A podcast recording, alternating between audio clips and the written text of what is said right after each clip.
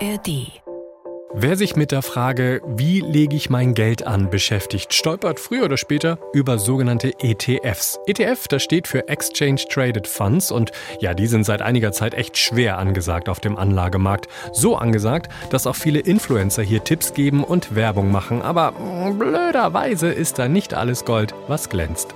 Wenn ihr diese Folge gehört habt, wisst ihr in rund 10 Minuten, was ist zum Beispiel die Story hinter einem sogenannten grünen ETF, der mächtig abgeschmiert ist. Und wir erzählen euch auch, wie ihr einen guten von einem schlechten ETF unterscheiden könnt. Hier ist 10 Minuten Wirtschaft, eure tägliche Dosis Wirtschaftswissen in der ARD Audiothek und überall, wo es Podcasts gibt. Ich bin Nils Walker, schön, dass ihr dabei seid. Wir wollen über ETFs reden und darüber, woran ich vielleicht auch erkennen kann, ob ein ETF zu mir passt oder nicht. Und darüber rede ich mit dem garantiert Nicht-Influencer Nikolas Liefen aus der NDR Wirtschaftsredaktion. Hallo Nikolas. So ist es. Hi, grüß dich, Nils. Nikolas, damit wir erstmal wirklich genau wissen, worüber wir sprechen, was genau ist eigentlich wirklich nochmal ein ETF?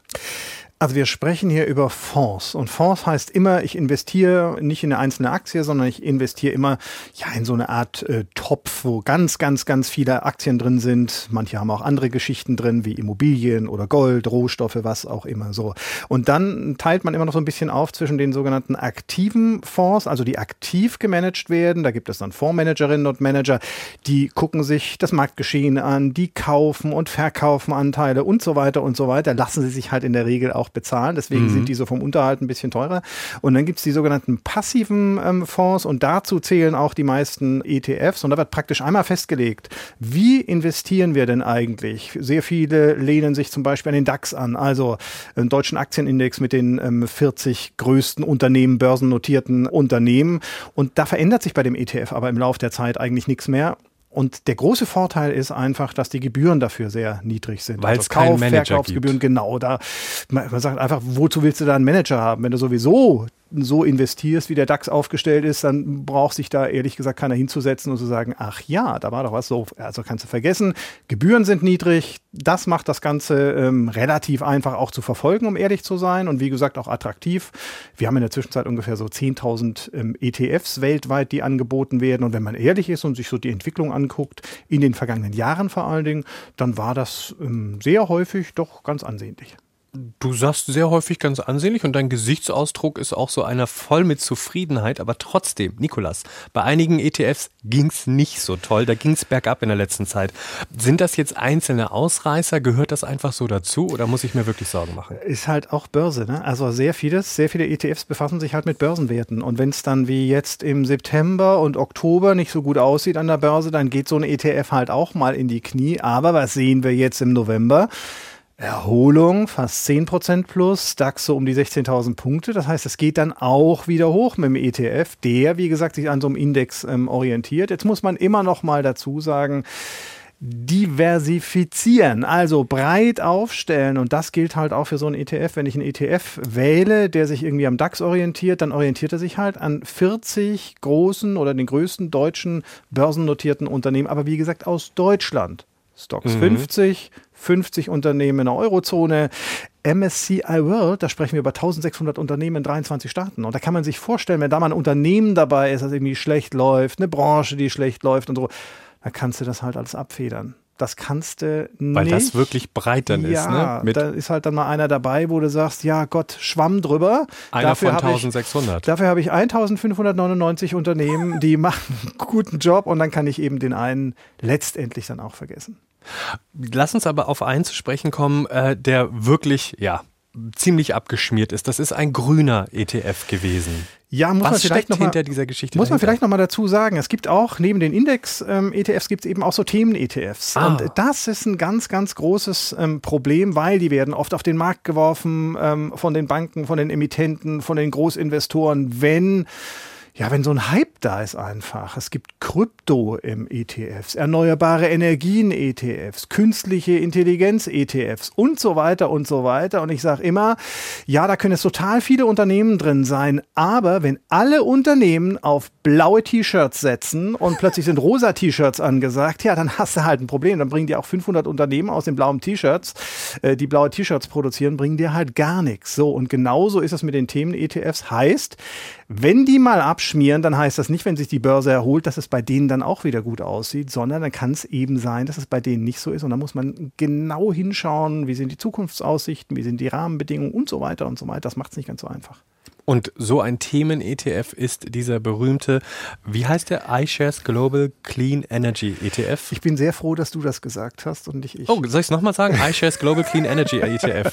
So ist es. Damals rausgebracht von Barclays, dann von BlackRock quasi übernommen. Die stecken jetzt in der Zwischenzeit dahinter. Ja, worum geht's da? Es geht um erneuerbare Energien, es geht um Photovoltaik, es geht um Solar, es geht um Unternehmen, ähm, die das alles herstellen. Und man muss dazu einfach wissen, dieser ETF ist rausgebracht worden 2007. Dann gab es nochmal irgendwie einen schönen Hype und dann war es aber vorbei. Und zwar sehr, sehr lange hat sich quasi nichts mehr getan. Der dümpelte. Erst, der dümpelte so schön vor sich hin, also schön schrecklich vor sich hin, so muss man es sagen. Im Minus übrigens auch noch. Und dann war es so, dass äh, zu Beginn der Pandemie haben haben wir äh, sehr viel darüber diskutiert und gesprochen, wie es mit, den, mit der fossilen Energie weitergeht. Und dann äh, gab es wieder so einen Hype. Und du hast mich vorher als Nicht-Influencer bezeichnet. Genauso war es auch. Ich gehörte nämlich nicht dazu, zu denen, die gesagt haben, kaufen, kaufen, kaufen, kaufen, kaufen, das wird super. Viele Influencer haben das getan und äh, viele Anlegerinnen und Anleger sind aufgesprungen auf den Zug und haben in diesen ETF investiert. Und zwar richtig, richtig viel ähm, Geld.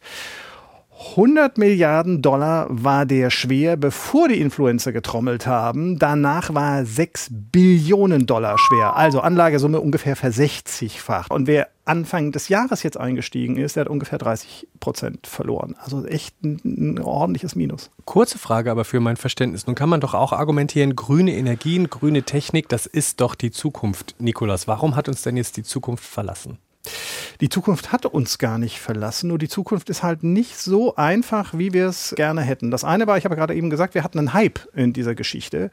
Und wenn wir einen Hype haben, das kennen wir schon von vor, naja, ob das viele kennen, ich kenne es noch, neuer Markt 2000. Ja, da sind viele eingestiegen und hinterher kam der Absturz. Und das haben wir immer mal wieder, wenn so ein Hype da ist. Und bei den erneuerbaren Energien ist es halt auch noch so, neue Technik braucht viel Geld, die Zinsen sind gestiegen, Kredite sind teurer. Das macht das Leben schon ziemlich schwer. Erneuerbare Energien, da sprechen wir auch über Windkraft. Windkraftanlagen, wissen wir alle. Bürokratie in Deutschland echt schwierig. Mhm. Wir hatten Lieferkettenprobleme, auch das ist schwierig. Wir haben gerade eben in Berlin das große 60 Milliarden Euro Loch. Da wissen wir natürlich auch nicht, wie sieht es mit den Subventionen weiter oder wie geht es da weiter bei Erneuerbaren, Photovoltaik, Solar und so weiter und so weiter. Und eins dürfen wir nicht vergessen.